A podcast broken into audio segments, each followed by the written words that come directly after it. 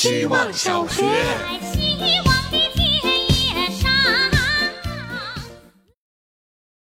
大家好，我是小骗子。今天和好朋友打电话说起复盘，他很爱复盘，一直在主动的把控自己的生活，而我则总是以不给自己所谓无意义的烦恼而拒绝复盘。我以前倒没想过这背后的原因，今天聊起，我才发现是因为环境。我从小就在一个处处适合的环境长大，家庭和睦，父母善良。由于学习成绩中上，因此学校氛围也一直很好。就算我不给自己定好位、铺好轨道，我所在的整个环境的发展也会把我推向我追求的那个方向。我朋友说，他所谓的情商高，是因为从小他就需要去对付很难搞的家人；执着于复盘，是因为他害怕自己被身边不学无术的同学们影响。我突然开始害怕，害怕当我走出学校，当我所在环境并不能朝着所谓好的方向发展时，我或许真的就会忘记我的方向和坐标了。于是，在长达两个小时的对话后，我决定改变。希望小学，大家好，我是小君君。今天又跑了一趟洗漱厂，说给我们生产，他一分没多赚的老板今日不在。办公室里的大哥大姐看到我们，像见到了亲人。隔壁桌的大姐放下了手里的活，一直在偷听我们说话。可逗一大姐，就好像是特别想参与我们的话题一样。面对我们噼里啪啦的一阵提问，不仅不烦，还特别积极的想着解决办法。这大姐就好像将自己。绽放在了他人身上，我觉得他一定是个热爱工作、热爱生活的人。他的快乐和热情感染到了我，不由得让我心里也闪起了火花。希望小学，大家好，我是小纯洁。日常在两种情绪中摆动，想跑路与苟着挺好的。在北京的一家国企苟到第四年，如果我愿意，应该也能苟一辈子。但是近日对工作极为懈怠，做到一百分和做到六十分毫无差别。领导更看重的是不要出错，在这样的环境中，实在找不到工作的价值。他们说工作混口饭吃已经很好了，但我觉得人类又是寻找意义的动物，我实在无法不把自己的价值与工作的意义联系在一起。前阵子修改过自己的简历，最近接到 HR 面约面电话，我竟然对未知环境感到一丝恐惧，如同经过一条隧道，前方似有光明，但是那种独自走过隧道的空落落，让我不禁打个寒战。无论如何，还是要保持学习的动力呀，不断拓展自己的边界。人生海海，终有归途。希望小学，大家好。我是小天包，今天去看了《人生大事》，这是一个关于种星星的人的故事。都说地上每少一个人，天上就多了一颗星星。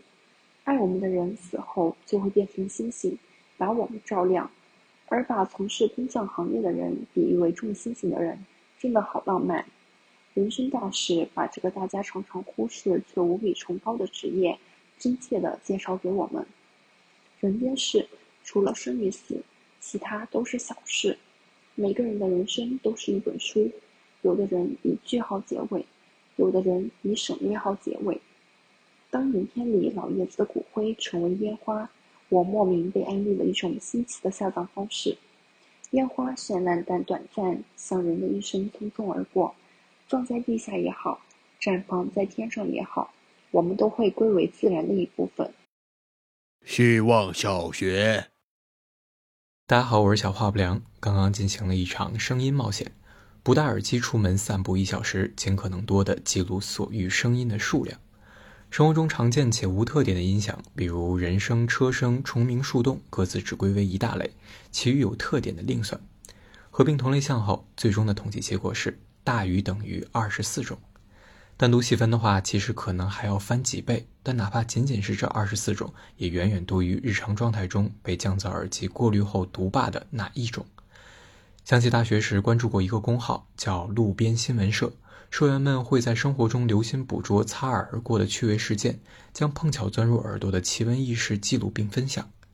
观看时的阅读体验就像是碰巧点开了主线任务之外其他 NPC 头上的对话框，获得了一段随机的他者人生经历，无意义但很有趣。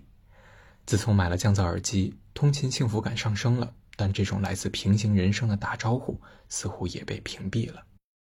希望小学，好，我是小不点，突然想奶奶了。寒假结束离开家之前，奶奶拿着一沓钱跟我说：“多出去玩玩。”奶奶老了都不能出去玩了。爷爷年轻时经常出差，奶奶独自在家带爸爸和姑姑。退休之后，爷爷说带着奶奶去杭州玩，结果最后以爷爷生病，半路打道回府告终。这件事，奶奶在饭桌上讲了一遍又一遍，说连西湖的影子都没见到，说爷爷是个骗子。记忆中，奶奶最后一次出远门还是我小学的时候，全家人一起去了海南。那之后，奶奶就因为晕车、晕飞机、心脏不好，没有出去玩过了。有一次，我们在外面玩了一天，把她一个人丢在家里。她明明心脏不舒服，却还是把晚饭做好，等着我们回家。明知道爸爸妈妈喝了酒就没办法送她去医院，她还是强撑着不表现出难受，等我们吃好饭。等到我们发现他偷偷吃药、偷偷硬撑时，我真的很生气。我好怕我们如果失去他，会永远活在他在照顾我们，而我们从来不关心他的自责中。奶奶原来最大的乐趣就是去逛菜市场，现在因为不能每天隔三天去做核酸，连这份快乐都被剥夺了。好想奶奶也能出去玩啊！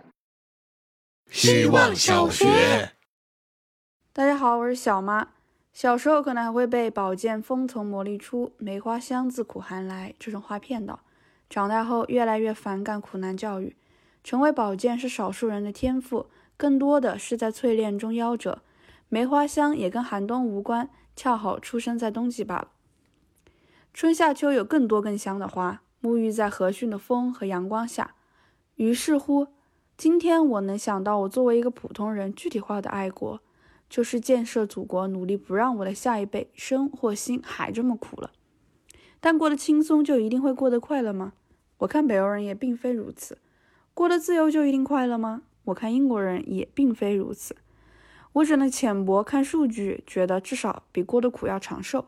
尽管这应该跟医疗水平关系更大。快乐这种精神世界的追求又是另一个命题了。我先尝试在苦难这个话题里和我的祖国达成和解吧。希望小学，大家好，我是小杰西。不知道大家有没有这种想法，就是如果自己找的对象是同事，就感觉缺了一点浪漫。但我想说，工作绝对是让你了解一个人的最好的途径之一。原理和一起出去旅行一样，优点就是在确定恋爱关系之前就能开始考验。工作中能观察的维度太多了，是否能按时上班？对待老板、下属和评级的态度，能不能表达清楚自己的需求？遇到问题时，第一时间想的是解决还是甩锅？每一个维度都能对应到一段亲密关系里。一个上班都能坚持按时到的人，和喜欢的人约会又怎么会迟到呢？对老板不谄媚，对下属忠正人和的人，一定是个好人吧？能表达清楚情感需求，才能好好沟通。遇到问题先想怎么解决，又有责任感，又让人安心，哈哈哈！听起来是不是比星座靠谱？希望小学，大家好，我是小嘉宾，这是我这学期的第二次作业。之前很多次没交的原因都是起了个头，但是接不下去了。我每天都会产生很多想法，但是这些想法通常表达出来都只是一句话。以至于我坐在电脑前打出这一句话后，好像就没有其他要说的了。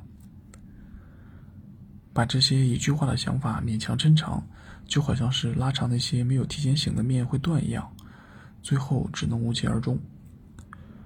从这个角度，我非常敬佩那些可以把一个想法抻得很长、很精到也很完整的一些人，他们就好像是一个非常有厨艺的师傅，把一个个不起眼的面团做成非常可口的佳肴。希望小学，大家好，我是小包包。今天去见了半年没见的朋友，他一直在感叹说，连我都二十七岁了。我对年纪没太大的感觉，但被他这么一说，似乎有种不知而立之的耻感。青春期的好朋友即将结婚了，邀请我去婚礼，我直接几个字回绝了，也没说理由。但他应该也知道，是因为我应付不来那样的社交场合。还有一个身边的朋友告诉我，准备离开上海回香港开更多的店，去挣一份自己的事业。这两件事让我有些惆怅。我正在经历着一些很近的离别，这种离别和刚毕业从北京来到上海的朋友们道别有所不同。这是一种我们即将走在完全不同的两条路上的离别，可能友谊会在此按下回车键。眼前的他说：“看来你还是三年前的你。”离别在我这里每天都在上演。我想，哪有什么离别是为了更好的相聚的说法？我们都知道，离别大多数是完结。